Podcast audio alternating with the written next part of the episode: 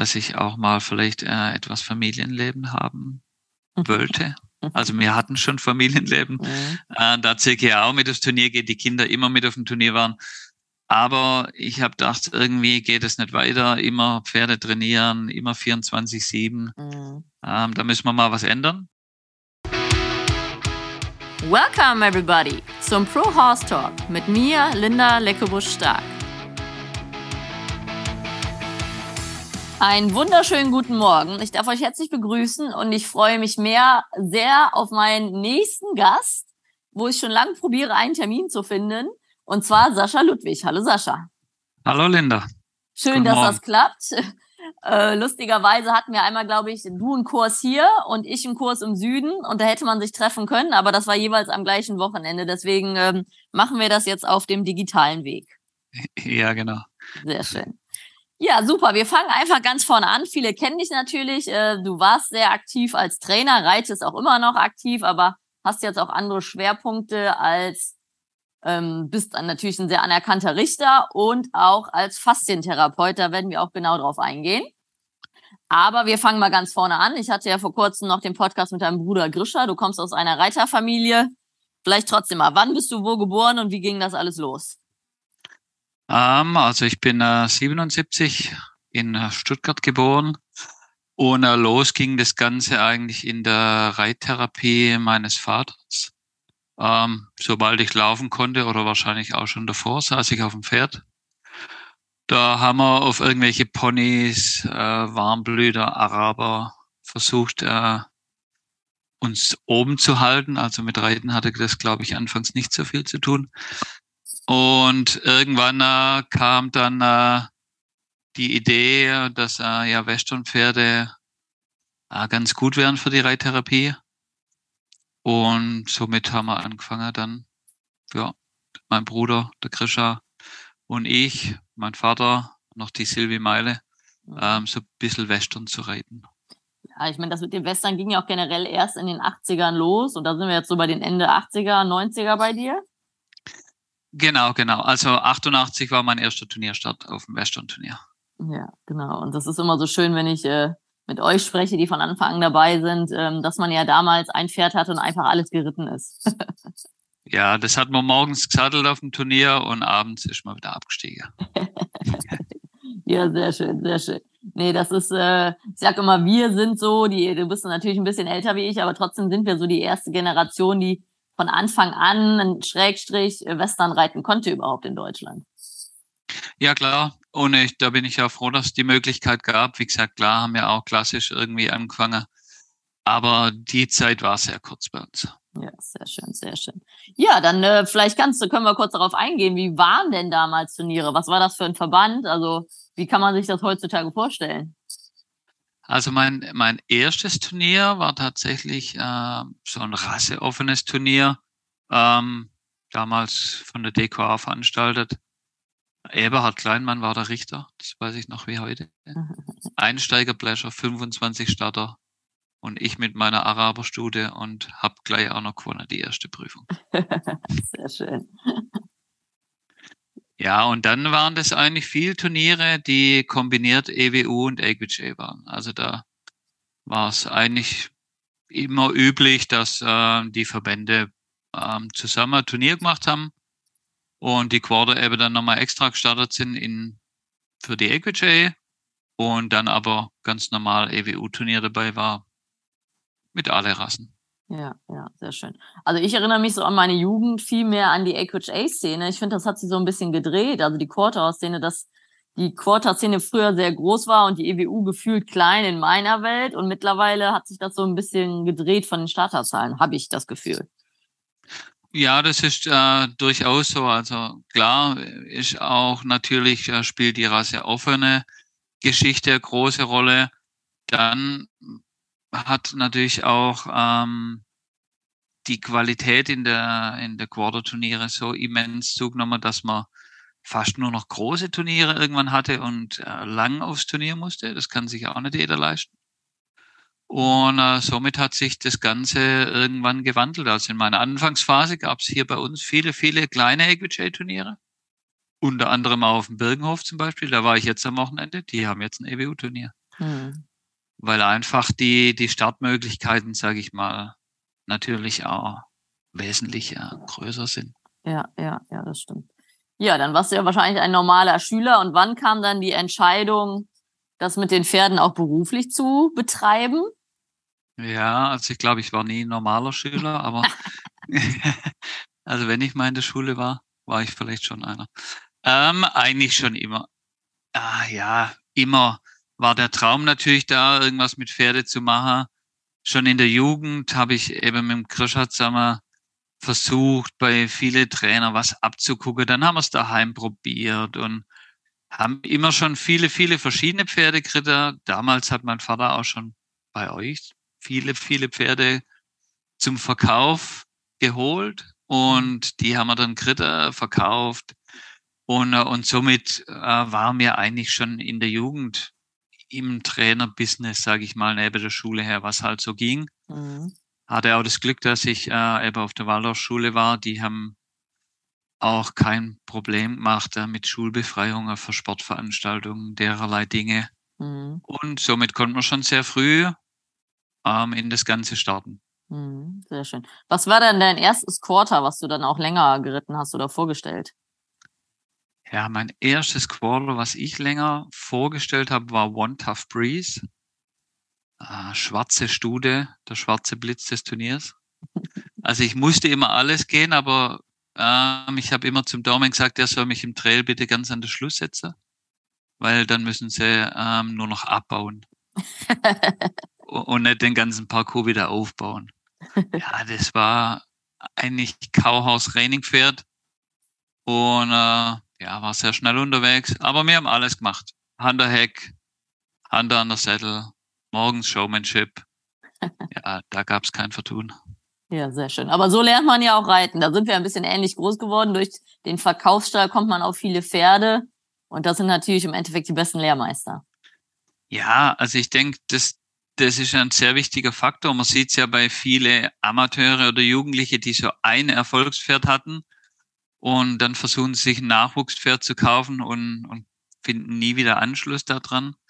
Ich denke, da haben wir natürlich schon einen, einen Vorteil gehabt, dass wir viele, viele, viele Pferde geritten haben und uns damit auch zurechtgefunden haben. Ja, Klar. Das stimmt, das stimmt. Sehr schön. Ja, dann äh, kreuzen sich ja unsere Wege das erste Mal, als du dann vor dir vorstellst, äh, das beruflich zu machen. Vielleicht fangen wir mal so rum an. Als du noch zu Hause warst, hast du da schon einen externen Trainer oder hast du das alles mit dem Grischer selber gemacht? Also mir hatte damals schon, äh, gab, war ja die Birkrieg Farm hier bei uns um die Ecke. Er war Kleinmann. Mhm. Und Isabel und Mark Kleinmann, das war so unser Jugend, äh, was die Turnierszene anbelangt, aus der Region hier. Ah, die hatte natürlich schon amerikanische Trainer. Da war Lyle Jackson ab und zu, Mark Thomas, Steven Biller. Mhm. Ja, das waren so die äh, prägenden, die, die in der Anfangszeit hier uns sehr viel geholfen haben. Da haben wir schon Jugendkurse gehabt. Aber viel war natürlich auf dem Turnier gucken, was machen die anderen, daheim ausprobieren. Ähm, die Szene war doch noch, ja, einfach sehr klein. Mhm. Ja. Ja, sehr schön. Warst du auf dem Youth World Cup mal? Genau, ich war zweimal auf dem Youth World Cup, wenn ich die Daten noch zusammenbringe. Ah, ich glaube 94 Aachen, als wir Dritter geworden sind. Ja. Und äh, das war für mich immer super, super Erfahrung. Dann äh, war ich 96 dabei, als wir in äh, Flagstaff ähm, das Ganze gewonnen haben. Genau, Youth World Cup ist so ein weltweites Turnier, also ein Turnier mit allen Nationen, wo die, also viele Nationen, alle ist wahrscheinlich falsch, äh, ein Jugendteam hinschicken und es ist halt eigentlich eine super tolle Erfahrung, weil man sich mit Gleichgesinnten ist wie so ein großes Klassentreffen und es wird geritten. Also es ist natürlich wirklich interkontinental und sehr interessant gewesen. Ne? Ja, also ich fand, ich war dann später auch nochmal als Betreuer oder als äh, Begleiter dabei und ja, man, man trifft viele, viele Menschen, die die auch immer wieder kommen, kommen dann als Begleitung wieder und ja, ist eigentlich schon sehr, sehr gute Erfahrung, muss ich sagen. Hm, sehr schön, ja. Ihr habt gute Erfahrungen gemacht. Ich war ja mit deinem Bruder 2002 oder 2003 da als Teilnehmerin. Dein Bruder war der Coach, der Grischer. Und äh, ja, da hatten wir ein bisschen Pech mit Pferdewürfeln und so. Und dann lief das wirklich nicht sehr gut und war auch nicht sehr fair, weil da die Pferdegruppen nicht ganz fair aufgeteilt waren, so vom Leistungsverhältnis, aber das ist ja auch immer äh, individuell. Aber generell ist, glaube ich, eine tolle Erfahrung, fremde Pferde zu reiten in einem fremden Land und viele fremde Menschen kennenzulernen. Ja, genau. Ich denke, das muss man, muss man auch in den Vordergrund stellen, weil, wie gesagt, das Sportliche dann doch auch sehr stark abhängig ist, klar, äh, von dem, was man Pferde zugelost bekommt. Ja, ja, genau. Warst du dann auch mal irgendwie in den USA zum Trainieren? Oder bei irgendwem? Ich selbst war nie in den USA zum Trainieren, da ich ähm, in dem Alter, wo man sowas normal macht, nach dem Schulabschluss, mhm. hat mein Bruder, ähm, der Krischer, ähm, Zivildienst gemacht. Dann habe ich unseren Betrieb geführt mhm. in der Zeit. Und danach bin ich dann gleich schon mit der Silke zu euch gekommen und habe meine Lehre gemacht. Und danach ging's nahtlos weiter genau. äh, mit meinem Zivildienst und dann. Äh, wo, wo, wo sind wir denn jetzt? Also wann hast du die Ausbildung uns gemacht? Welches Jahr war das? Genau, ich bin 97, bis 2000. Ja, das war so meine Jugendzeit. Lustigerweise sitze genau. ich gerade in dem Haus, was mein Mann noch nicht umgebaut haben, wo du und die Silke, deine jetzige Frau und damals schon Freundin, äh, gewohnt haben.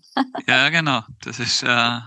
ja schon spannend. Ja, ja. Ich habe auch äh, letztens noch ein Bild, hat der Muschti mir geschickt, äh, wie du den Chir oder ein Video sogar, wie den Cherokee Blanca, damals unseren Paint Hanks, ich weiß nicht, ob du ihn angeritten hast, auf jeden Fall hast du ihn viel bei uns geritten, im Roundpen geritten hast. Ja, genau, da haben wir Muschti sein Pferd angeritten. Ja, ja, genau. Da also ist das, das Video entstanden. Ja, ja. Ja, der Cherokee war schon. Ja. Das war ja. so meine Anfangszeit, ja. Ja, das war so ein richtiger Painthanks, äh, 1,57 hoch mal breit, starkes Fundament, so ein richtiges Arbeitspferd, ne? Also. Ja, mit dem konntest quer, quer durch den Wald galoppieren, ist dir nichts passiert. Genau, und mit Baumstamm noch dran. Da gibt es ja, auch ein ja, Foto genau. von dir. Und äh, das war damals der erste homozygote Hengst mit in Deutschland. Das heißt, der war farbverehrbar und der hat wirklich 300 Fohlen und alle waren wirklich bunt. Das waren noch wilde ja. Zeiten. Das waren noch Zeiten, wo die Hengste im Natursprung viel gedeckt haben. Ja, der stand immer mit seiner Herde draußen, hat auch eigentlich alles tragen gekriegt. Ja. Das war schon, ja. Anders wie damals, ne? Sehr schön. Ja, ich, ich äh, erinnere mich noch viel an äh, vor allem erinnere ich mich daran, wir hatten einen Palomino Hengst Cougar and Chrome aus USA. da lacht der Sascha gleich, weil der hat meine Mutter abgesetzt, mein Vater abgesetzt und mich abgesetzt, aber dich nicht. Ja. Sonst ist, glaube ich, gefühlt jeder von diesem Pferd runtergefallen. Ja, äh, genau, das, das war mein Glück, weil dann blieb er für mich übrig. Ja, genau. Das, also äh, der konnte einfach, äh, war so ein Raining Cowhouse Hengst, der konnte ja bocken wie die Seuche. Und, und so out of the blue. Also ich weiß nicht, ich glaube, du warst damals im Urlaub oder so und ich sollte ihn vertretungsweise reiten und habe den jeden Tag geritten und am nächsten Tag steige ich auf, der dreht rum, geht los, hat den Fuß nicht im Bügel und auf einmal war ich auch schon unten. Also es sind Lebewesen, aber er liebt man schon viel, ne? Ja, ja. Also es sind spannende Zeiten und ja, darf man auch nie vergessen ja, ja, ja. Wie, wie kam es dann, dass du zu uns in die Lehre gekommen bist? Das war ja, da war ich Teenie, das war alles so ein bisschen vor meiner Zeit, da war ich. Ja, wir waren eigentlich die Jahre davor schon immer unterwegs, ähm, Grisha und ich äh, und Silke, da ich eigentlich keinen Führerschein hatte, der Grisha auch nicht. Der Grisha hatte das Auto, mein Vater den Hänger, Silke den Führerschein. und sind ähm, Pferde Pferde holen gegangen. Immer wenn neuer Transport aus USA angesagt war, sind wir eigentlich schon nachts da gewesen, um morgens gleich die beste Pferde auszuprobieren, ja. einzupacken und äh, mitzunehmen zum Verkaufen. Und somit war schon immer Verbindung da. Und äh, dann hat mein Vater den Hof in, in Bitz gekauft und hat gesagt, okay, wäre ja auch gut, wenn jemand eine Ausbildung hätte, der nachher dort ist. Und so habe ich dann die die Ausbildung begonnen. Ja, sehr schön, sehr schön. Ja, das waren tolle Zeiten damals. Ich weiß noch, früher kam immer der holländische Transporter und dann kamen immer Pferde wie aus dem Bilderbuch diese Rampe runter.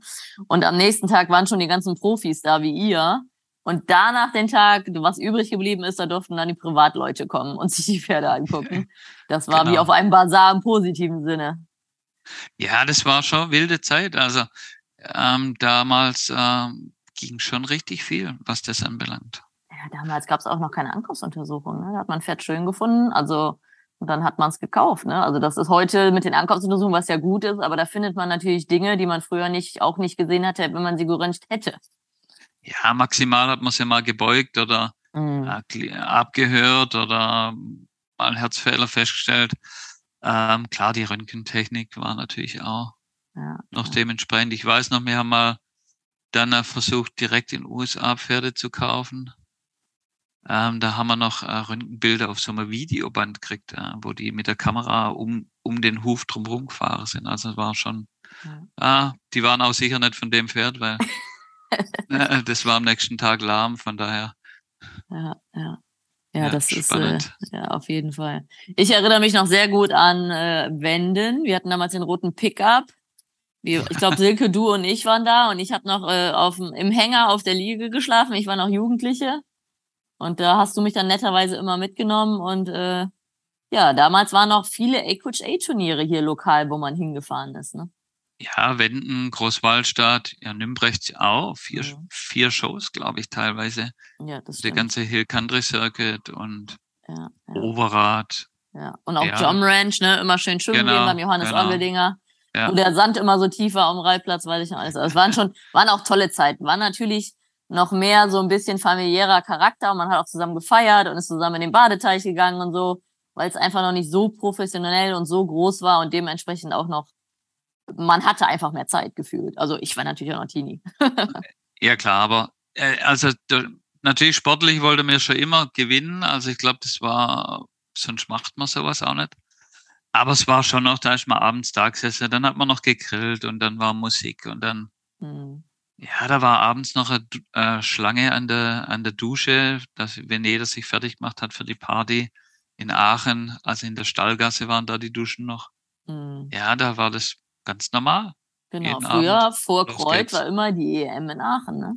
Ja, genau. Ja, Aachen ist im Prinzip das, das größte Turnier gewesen damals. Da war immer im Wechsel Deutsche Meisterschaft, glaube ich. Nee, Europameisterschaft und internationale Deutsche. Mhm. Und äh, das war, da waren teilweise über 60 Starter in der Jugendklasse. Mhm. Das ist echt. Äh ich weiß noch, dass die Italiener immer ihre tollen Pferde hatten und ihre tollen Showsättel und die tollen Trainer. Und ich glaube, da hat einfach der Sattel viel mehr gekostet wie meine Pferde, die ich da immer geritten bin. Aber auch das, das hat mich damals gar nicht gestört, weil ich einfach sehr realistisch war, dass wir ein Verkaufsstall sind, davon leben. Und ich hatte mal ein Pferd für eine Saison und war froh. Deswegen habe ich gefragt, wie lange du welches Pferd geritten bist. Weil in der Regel, gerade wenn sie gut sind, hat man sie gut verkaufen können. Ne? Ja klar, also das war normal. Wie gesagt, der Chrom, Kugerin Chrom, den haben wir ein bisschen länger gehabt. Hm. Ähm, mit dem habe ich auch dann in Aachen Bronze gewonnen, glaube ich, in der Kauhaus und mhm. solche Geschichten. Aber und die Deckhengste, die hat man natürlich ähm, ab und zu mal ein bisschen länger gehabt, aber alles andere war gut auf dem Turnier. Erster Hill Country Circuit, ähm, am zweiten war ein neuer Besitzer im Normalfall. Mhm. Und wenn man Glück hatte, konnte man das Pferd weiterreiten, weil es der Besitzer im Training gelassen hat, klar. Mhm. Ja, aber, und, ja. ja die waren damals so die Strukturen, weil wir haben jetzt mittlerweile fünf Auszubildende und die jammern manchmal, dass sie zu viel arbeiten müssen, gefühlt. Und früher wart ihr irgendwie zu zweit oder so, ne? Also mit Misthilfe oder so. Also, also wir, na, wir waren auch schon, glaube ich, zu, ja, zu dritt oder zu viert. Ja. Und ja, wir sind morgens gekommen, dann haben wir alle Boxe durchgemischt. Gut, man muss sagen, natürlich die Deckhengstelle, dann ist man die, die ganze Koppeln abgefahren. Da waren ja die ganze Koppeln voll mit, äh, mit den Stuhleherde. Mhm. Dann haben wir angefangen, die Pferde zu reiten und abends ist man wieder losgegangen, hat noch gedeckt, was zu decken ist. Und mhm. ja, es war eigentlich ähm, ja sehr, auch sehr familiäre Zeit einfach, weil man, klar, man musste gut zusammenarbeiten, das musste funktionieren, sonst äh, kriegt man so einen Betrieb. Ich glaube, wir haben teilweise 140, 50 Pferde gehabt. Mhm. Ähm, funktioniert das nicht. Mhm. Wer war mit dir in der Lehre damals? Ah, mit mir in der Lehre war der Mauro ganz am Anfang noch. Ja. Der hat, war dann aber fertig. Dann äh, war Daniel Klein teilweise mhm. bei mir in der Lehre. Eva Dietrich. Ja, genau. Dann war der Robin Schöller noch bei mir in der Lehre. Ja, genau. Den Daniel Klein habe ich gerade am Bundesjugendcamp getroffen als Trainer und der Robin Schöller ist mittlerweile erfolgreicher Reining-Trainer in den USA bei Sean Florida, war der Co-Trainer. Ne? Genau, genau. Ja, ja, ja. ja, so lernt man schon viele Leute kennen. Der hat teilweise auch bei uns gewohnt. Ja, ja. Ja, ja. das war schon. Ja, sehr schön. Schöne ja, dann Zeit. musst du noch kurz was erzählen. Das habe ich nicht mitbekommen, weil ich selber in den USA war, ein halbes Jahr zum Austausch. Diese Rain Chaos Futurity bei uns auf dem Hof. War auf jeden Fall eine legendäre Party, glaube ich, ne? Ja, das, das kann man so sagen. ja, was soll ich sagen? Erster nee, Tag, erster Tag war, war Dreiberg und ähm, Hörtwerk. Mhm. War alles super gut. Das Problem war nur, mir kam nicht zum Essen. Danach habe ich dann äh, gleich die Bar übernommen. Ja, und dann haben wir legendäre Party gehabt und morgens ging es mir nicht mehr so gut. Mhm. Aber wer war denn alles da? Wer ist denn mitgeritten? Da war, ach, da kam, also wir haben, das war aufgeteilt in äh, einmal die Futurity. Mhm. Und dann äh, gab es noch eine Klasse für, für ältere Pferde. Da war damals äh, Olena drin, Olena Sempetscher, der Doc Jacks damals noch mit Calvin Riech. Mhm. Ähm, Bev Succio war, glaube ich, da. Ja. Jörg Pasternak. Ja. Ein Italiener war schon da. Dann der Lutz. Ja, ja meine Wenigkeit. Ja. Ich habe da zwei, zwei Pferde geschaut. Genau, genau. Ja. Und ich habe die zwei Pferde auch, trotz Kader, ähm, Down the Fence geschaut und war noch Dritter und Vierter. Ja, sehr schön. Ich glaube, hat mein Vater es mit dem Refried Dream gewonnen oder habe ich das falsch in Erinnerung? Nee, ich glaube, der war Zweiter und der Italiener hat, meine ich, ah, gewonnen mit dem, weil der Krischer, letzter Starter, hat weit geführt, ähm, in der Fanswerk sich überschlagen hat. Ja, okay. Ja. Ist, deswegen, ich war nicht da, ich weiß nur, dass ich was verpasst habe. Und das gab's ja auch so, glaube ich, nie wieder, das Format. Ne? Das haben wir irgendwie aus dem Boden gestampft, wurde gut angenommen. Aber das ja, mit den Rindern genau. ist immer ein genau. großer Aufwand. Ja, und dann haben sie im Endeffekt die Italiener übernommen und heute ist es der Amerikaner. Ja. Okay, ja, ja, genau. Das ist, das ist ja auch generell, Kauhaus macht ja unheimlich Freude dem Reiter und auch dem Pferd. Das ist ja wie in einem Adrenalinrausch bist du da gefühlt, ne? Aber ja. es ist einfach mit den Rindern ein Riesenaufwand in Deutschland. Ja, wir haben einfach nicht die Infrastruktur dazu. Das ist das Problem. Äh, sonst würde ich heute noch Kauhaus reiten. Ja. Weil es gibt, gibt einfach nichts Schöneres. Ja, ich auch so. Ich sage immer aus Spaß, wenn ich im Lotto gewinne, würde ich mir erstmal ein schönes Kauhaus aus USA holen. genau. Weil es ist einfach in Deutschland, die, die Milchrinder, die sind zu zahm, die arbeitest du zweimal, dann kannst du die streicheln, du musst die Halle präparieren, du musst Treibgänge bauen. Und dann ist die Szene so klein. Also finanziell als Trainer macht es auch keinen Sinn. Und ganz früher war dann immer der Dautzenberger mit drei Pferden drin und dann noch der Philipp und dann war es schon schwer, da hinzukommen. Selbst wenn da nur zehn drin waren, waren irgendwie fünf gute, ne? Ja, im Endeffekt war es so, der, der Kauhaus gestartet ist, konnte auch Kauhaus reiten. Ja, genau. Und äh, somit war ja die Szene einfach klein. Also ich denke mal, zum, zum Geld verdienen ist das keine Szene für uns hier in Deutschland. Ja, ja. ja ähm, es gibt eine kleine Cutting-Szene in Deutschland, aber auch die ist sehr klein. Ne? Ja, das ja. Hobby im Endeffekt. Ja, ja, sehr schön. Ja, dann bist du nach der Lehre zurück. Und wie ging es dann weiter? Ähm, dann habe ich meine ähm, Zivildienst gemacht, habe nebenher schon, äh, schon angefangen, Pferde zu trainieren.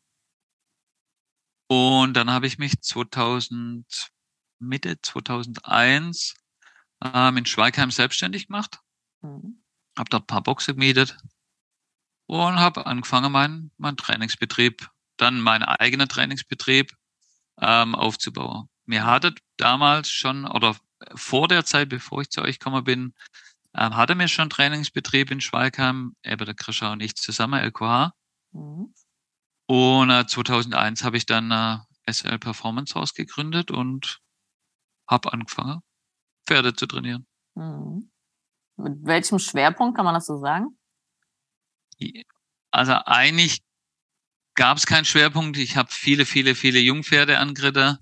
Habe auch dann äh, bei der EWU sehr, sehr viele Jungpferde geschaut. Ähm, auch ganz am Anfang, diese, als diese Jungpferdeprüfungen aufkamen und habe eigentlich schon immer Allaround trainiert, mhm. äh, von bis. Also ich habe alles schon mhm. geschaut, glaube ich, was an Prüfungen gibt. Mhm. Sehr schön. Ja, ich, ich, erinnere mich an eine lustige Szene, wie wir, es muss so 2013, 14, 12 gewesen sein, wie ich auf den Double Goodness sitze. Das war ein Hengst, der war 1,63 und du auf einem normal großen Rain, also um die 1,50. Und wir standen nebeneinander in der Jungpferdeplatzierung und es sah, glaube ich, schon ein bisschen lustig aus, dass man gefühlt hätte, einmal die Pferde tauschen sollen. Nein, von der Optik, ja, also, weil du ja so groß bist und nicht so klein. Ich glaube, das war in Riedstadt, da hatte ich SL Titania Lena. Ja, ja, ja, hast ja auch viel aus der eigenen Zucht vorgestellt, erfolgreich, ne, in den Jungpferden. Genau, also ich hab, wir haben eine sehr gute Zuchtstudie gehabt, die haben wir damals als Fohler bei euch gekauft. Mhm. Die TL Smart China. Und die hat mir eigentlich äh, meine beste Jungpferde gebracht ähm, und auch mit meine erfolgreichsten Pferde so. Ja, sehr schön. Ja. Ja, und dann ging es ja langsam weiter. Also du hast erfolgreich geschaut und ausgebildet. Und dann hast du angefangen, glaube ich, Richterkarten zu machen, korrekt? Genau, irgendwann, äh, oh, ich weiß gar nicht, wie das genau zustande kam, aber ich meine, ich habe mich ab und zu zu oft beschwert über die Richter. und dann kam mal so ein Richter zu mir und sagte, ja, ist kein Problem. Wir haben das für einen Richterlehrgang und äh, ja, mach doch einfach mal mit, dann sieht man, wie das so ist. Und ich habe mich schon immer dafür interessiert, weil ich dachte habe, es ist ja wichtig, äh, alle Seiten zu kennen und mhm. habe dann diesen nur den Kurs mitgemacht eigentlich erstmal. Ähm, habe dann äh, die Deko-Richterkarte gemacht, die bestanden. Und so kam dann eins zum anderen. Deko-Turniere gab es nicht viel zu richten. Ähm, dann äh, habe ich die Equity-Karte gemacht habe dann zwei Jahre später die, die Paint-Karte noch dazu gemacht. NRJ-Karte kam nie in Frage für mich, weil einfach zu viele Verwandte dort starten. Mhm. Und dann habe ich die EWU-Karte noch gemacht und das sind jetzt auch noch die vier Karten, die ich äh, heute noch besitze und richte. Ja, ich habe äh, ich hab mich jetzt schon mit ein paar Leuten unterhalten, die Richter und Trainer sind. Und ähm, da bei meinem ersten Gespräch, ich glaube, das war mit Mike, also da ist mir das erste Mal so aufgefallen, da hat er gesagt, dass er Richten weniger anstrengend findet wie einen Kurs geben, was ich gefühlt gedacht hätte, was nicht so wäre. Was sagst du dazu? Ähm, also ich richte sehr gern, sonst macht man das, glaube ich, auch nicht. Und daher läuft es ganz gut so durch. Ich weiß nicht, was, was ich anstrengender finde. Ich finde beides sehr, sehr anstrengend, muss ich sagen. Also man kann beides einfach auch nicht unterschätzen. Mhm. Und ich finde die Mischung gut. Also ich richte auch nicht so viel Turniere im Jahr, weil ich finde, äh, man kommt dann in so einen Trott rein und äh, für mich darf das keine Routine werden. Mhm. Und äh, genauso halte ich es bei Kurse auch. Mhm. Ich finde, wenn man so, ich hatte teilweise Kurse vier Stück nacheinander jedes Wochenende. Mhm. Ja, irgendwann ist man einfach ausgebrannt und, mhm. und deswegen habe ich angefangen dann die, die Mischung zu fahren. Ja, und war eigentlich ganz happy damit. Mhm. Ja, also bei den Kursen, das mache ich ja auch, da musst du ja wirklich, also vom Mentalen her, vom Fokus und Konzentration Höchstleistung bringen. Ne? Du musst ja analysieren, dann musst du dir was überlegen, dann musst du es kommunizieren, ähm, dann musst du gucken, ob es passiert und Feedback geben und dann musst du mittags noch im Kopf haben, was morgens das Problem war. Musst du natürlich nicht, aber ist natürlich unser Anspruch, den Leuten wirklich zu helfen. Ne? Und der, der Unterschied zum Richten ist, glaube ich, dass wenn du einen Haken dran gemacht hast und die Richterkarte unterschrieben kannst, du mal kurz wieder äh, da dich entspannen kannst, oder? Ja, hoffentlich, wenn du abends in dein Hotel fährst. Ja, ja, ja, genau, genau. Nein, also man darf da natürlich auch nicht zu viel über alles nachdenken, wenn man so einen Tag richtet, weil ich, irgendjemand hat mal ausgerechnet, wie viele Entscheidungen man an diesem Tag trifft, also es sind Tausende. Mhm.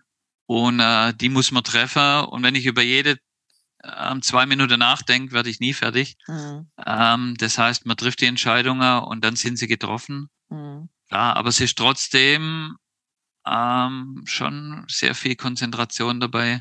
Mhm. Und äh, klar, auch je nach Wetterlage logischerweise mhm. ähm, fällt es mal leichter, mal schwerer, je nach Klasse, je nach mhm. Qualität. Ja, gute mhm. Shows zu richten natürlich äh, ist wesentlich einfacher wie jetzt äh, ja, irgendwelche Einsteigerklassen zu richten. Also mhm. finde ich. Mhm. Ja. ja, sehr schön. Ja, und dann kommt jetzt ein neuester Teil dazu, in Anführungszeichen. Du hast vor ein paar Jahren die Ausbildung zum Faszientherapeut gemacht. Wann war das? Ähm, ich habe angefangen 2016, nee, stimmt nicht, 2014, 15, so in dem Zeitraum ähm, habe ich beschlossen, äh, als die Kinder dann auch ein bisschen größer waren, ähm, dass ich auch mal vielleicht äh, etwas Familienleben haben wollte. Also wir hatten schon Familienleben. Mhm. Äh, da Silke auch mit aufs Turnier geht, die Kinder immer mit auf dem Turnier waren. Aber ich habe gedacht, irgendwie geht es nicht weiter. Immer Pferde trainieren, immer 24-7. Mhm. Ähm, da müssen wir mal was ändern. Mhm. Habe dann äh, neben meinem kompletten Trainingsbetrieb angefangen, meinen Heilpraktiker zu machen. Mhm. und habe dann äh, den Faszientherapeut äh, für Mensch gemacht in Wien und hier in der Nachbarschaft noch Kurse belegt. Ja, und habe dann angefangen, Menschen und Pferde zu behandeln. Und Heilpraktiker für Mensch und Pferd, oder? Nee, Heilpraktiker für, für Mensch. Okay, das ist ja eine perfekte Grundlage wahrscheinlich, ne? Genau, also es ist auch in Deutschland so, wenn ich eine Diagnose stellen will, also auch die ganze Osteopathen ja. müssen eigentlich mittlerweile entweder Arzt sein oder einen Heilpraktiker haben. Ja. Sehr, sehr umfangreiche äh, Ausbildung. Ja. Und das war so die Grundlage, dass ich überhaupt äh, behandeln darf. Mhm. Ja, und dann habe ich den Faszientherapeut gemacht. Und für mich war einfach wichtig, ähm, beides behandeln zu können, Mensch und Pferd, weil eben natürlich viele Dinge entweder von oben nach unten wandern oder andersrum. Mhm. Ja, da werden wir auf jeden Fall im zweiten Teil noch äh, im Detail drauf eingehen. Aber ich fand es interessant, zu äh, dass du gesagt hast, dass du, als dann die Familie kam und das mit dem Reiten, das merke ich ja auch selber. Ich höre auch viele amerikanische Podcasts und äh, auch mit Trainern und das ist halt wirklich ein 24-7-Job. Wir werden zwar gut bezahlt für Pferde, die wir gerne reiten, aber du hast es ja immer. Du hast es am Wochenende, du musst, ah, ich war heute Nacht noch draußen wegen meinem Fohlen. Also es ist, es ist ja wirklich ein sehr zeitintensiver Job für verhältnismäßig wenig Geld, wenn ihr sonst so einen Top-Manager suchst, der auch so viel arbeitet. Ne? Also deswegen ist es, glaube ich, irgendwann vernünftig zu sagen, ich kann nicht nur mit meinem Hintern Geld verdienen, sondern muss mir auch irgendwie für die Sicherheit im Alter eine andere Quelle suchen. Ja, also man muss es schon mögen und lieben, sonst macht man es, glaube ich, gar nicht. Mhm. Und ich habe es geliebt. Ich will die Zeit auch gar nicht vermissen. Ich habe jetzt wieder eigene Pferde, also ich bin trotzdem jeden Tag im Stall. Mhm. Aber es ist schon was anderes natürlich, ob ich, ob ich jetzt äh, zehn Trainingspferde, elf Trainingspferde da stehen habe. Oder eben meine eigene, die ich dann auch mal auf die Koppel schmeißen kann oder ins Raunpen und sage, okay, mhm. passt. Und äh, ja, deswegen war es für mich schon wichtig, ähm, eben zweites Standbein zu haben. Habe ich ja dann schon angefangen eben mit der Richterkarte. Mhm. Nur ist natürlich beim Richter außer, du bist ja auch immer am Wochenende weg. Mhm. Kurse bist am Wochenende weg. Mhm. Ähm, dann konnte zum Glück eben, da die Kinder größer waren, ähm, Silke wieder anfangen zu arbeiten. Und das hat mir dann eben ermöglicht, ähm, ja, ähm, noch die zweite, das zweite Standbein aufzubauen. Mhm. Und wie ist das so? Eigentlich reitet ja deine ganze Familie, kann man das so sagen? Also die beiden Söhne und Silke oder reitet Silke nicht mehr? Genau, Silke reitet. Schön. Ähm, dann der Lasse, der ist jetzt 18 geworden letzte Woche. Der reitet auch intensiver. Der Aaron ist 20. Der, ja, der geht mit auf Turniere und findet das drumherum gut, aber mhm. der hat mit Reiten äh, mittlerweile eher weniger mhm. am Hut. Der bewegt schon die Pferde, er sitzt auch mal drauf, aber äh, Turnierambitionen momentan nicht. Mhm. Aber das kann ja auch wieder kommen. Wie klappt das so mit in der Familie zusammen trainieren? Ähm, tatsächlich klappt es schon immer super gut. Schön. Also ich habe schon komplett meine Frau eigentlich gecoacht, die, die ganze Zeit. Und noch geht's auch mit dem Lasse super. Ja, sehr schön, sehr schön. Weil in dem Podcast in den USA von Clinton Anderson haben sie gesagt, man kann Leute nicht unterrichten, die man schon nackt gesehen hat. das ist dann zu familiär, sagte. Aber ich habe ja auch jahrelang mit meiner Schwester zusammengearbeitet und mein Vater hat mir viel beigebracht. Also es geht schon, aber man hört ja schon gerade so von Pärchen und so, dass es manchmal etwas schwierig werden kann.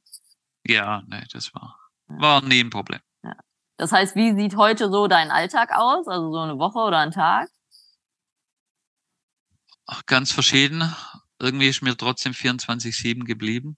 Mhm. Ähm, ich fahre meine Touren, äh, Pferde behandeln. Jetzt heute äh, fahre ich noch Richtung Schweiz, dann, wenn wir hier fertig sind. Und äh, behandle Pferde, habe dann äh, meine Praxistage, wo ich äh, meine Praxis für Menschen offen habe. Mhm. Und zwischendurch äh, reite ich dann noch meine Pferde, gehe mal aufs Turnier, richte ab und zu noch was und gebe ein paar ja. Kurse. genau. Und langweilig wird's mir nicht. Nee, das hört sich so an. Es ist ja doch sehr komplex. Ja, ja sehr schön. Ja, super. Dann ähm, kommen wir kurz zu den Abschlussfragen vom ersten Teil. Also hast du ein besonderes Pferd, was dich geprägt hat? Also geprägt hat mich ähm, mein erstes selbstgezogenes Pferd, der SL Smart Goldolena. Mit dem habe ich die Chaos für Futurity gewonnen. Raining war ich, glaube ich, Zweiter. Habe viele, viele Siege in, äh, in Maturity und Futurities mit ihm erreicht. Mhm. Damals gab es noch keine Jungpferdeprüfung. Den habe ich tatsächlich noch nicht Jungpferde geschaut. Mhm. Das war so eigentlich mein prägendes Pferd. Danach habe ich dann noch einen Criollo-Hengst gehabt, den Tape Isidoro. Ähm, habe sehr, sehr viel Chaos geschaut mit dem auch. Mhm. Ja, das waren somit die, die prägenden Pferde eigentlich jetzt in, in meiner Trainerlaufbahn. Davor natürlich klar meine Jugendpferde, One Tough Breeze, Honor Rolls Easter mhm. und dann äh, in der Zeit bei Leggebusch eben der Cherokee Blanca, mit dem ich sehr viel gewonnen habe auf Paint Shows. Mhm. Lothar Zippo. Unser Pleasure Hengst damals. Genau. Damals habe ich noch äh, NSBA geschaut, äh, Hand an der Sattel Futurity, Pleasure Futurity. Ja, sehr vielseitig. Ja, mit sehr Trevor schön. McBurney damals noch. Ja, dann weiß ich ja. noch. Das war der kanadische Trainer, ne? Genau, sehr gute Zeit. Ja, ja, und das war lustig. Ich glaube, der wollte nach Wenden fahren und wir haben uns in Wenden getroffen und er ist irgendwie zu, zu den zwei falschen Wendens gefahren. Es gibt noch mehrere in Deutschland. Ja, Damals gab es noch nicht so die Navis und Handys wie heute. Nee, nee. Ja, sehr schön, sehr schön. Ja, ich meine, was ich halt wirklich merke, deswegen hatte ich früher auch eigene Pferde, die ich mal behalten habe, nachdem mein Vater, meine Eltern sich getrennt haben. Wir hatten ja immer einen großen Verkaufsstall, viele Pferde geritten, hat man wirklich viel gelernt. Aber was ja wirklich interessant ist für uns Trainer, ist dieses Finishen. Ne? Also das ja. Ende, also mal zum Ende im positiven Fass zu kommen, also zwei, drei Jahre ein Pferd auszubilden.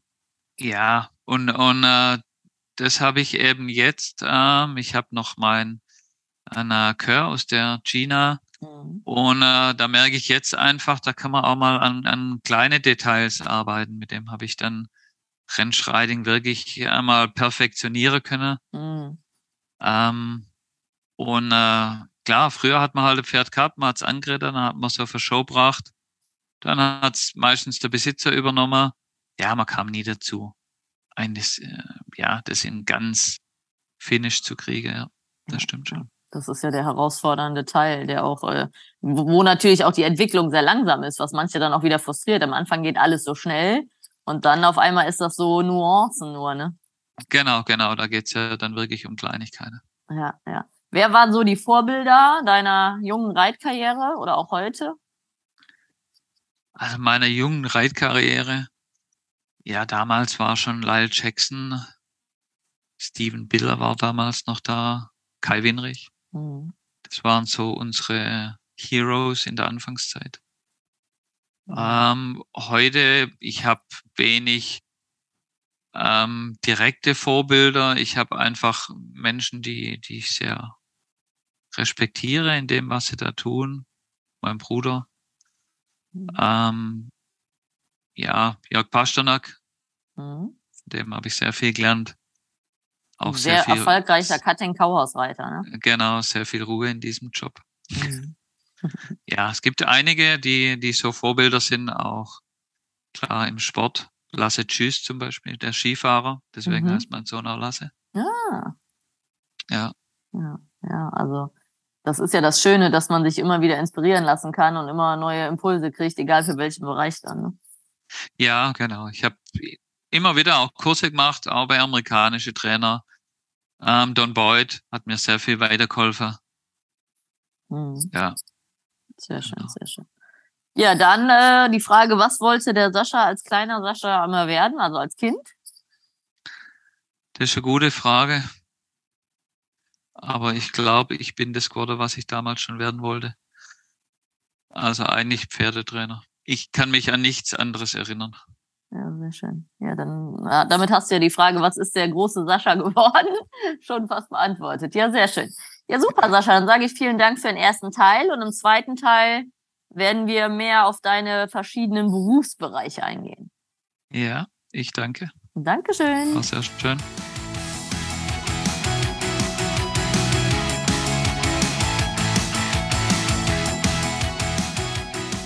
Hey, ich hoffe, du fandest diesen Pro Horse Talk genauso interessant wie ich. Wenn du noch mehr Infos brauchst, schau doch einfach mal vorbei auf meinen Seiten bei Instagram, Facebook oder unter leckebusch.com. Thanks for listening. Pro Horse Talk.